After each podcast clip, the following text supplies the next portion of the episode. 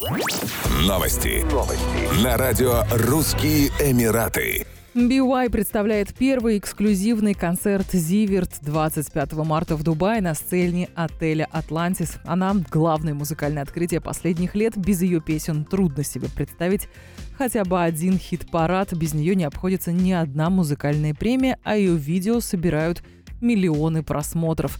«Зеленые волны», «Life», «Credo» и другие узнаваемые с первых нот суперхиты прозвучат в большом сольном концерте «Zivert». Гостей эксклюзивного гала-вечера также ждет специальный весенний ужин от лучших поваров отеля.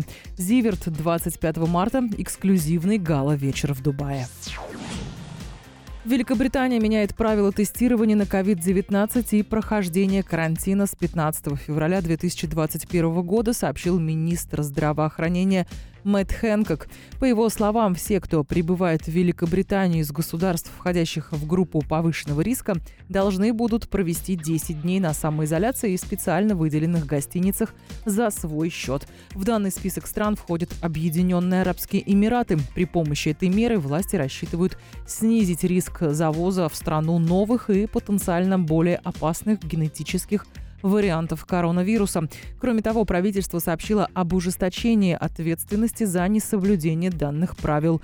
Так, лицам, скрывавшим от властей информацию о посещении страны из группы повышенного риска, грозит тюремное заключение сроком до 10 лет. Министр уточнил, что все путешественники, прибывающие в Британию с 15 февраля, будут дважды сдавать ПЦР-тест на коронавирус на второй и восьмой день нахождения в стране. Те, кто откажется сдавать тест, могут быть оштрафованы на сумму до 2000 фунтов стерлингов. Это почти 2700 долларов США.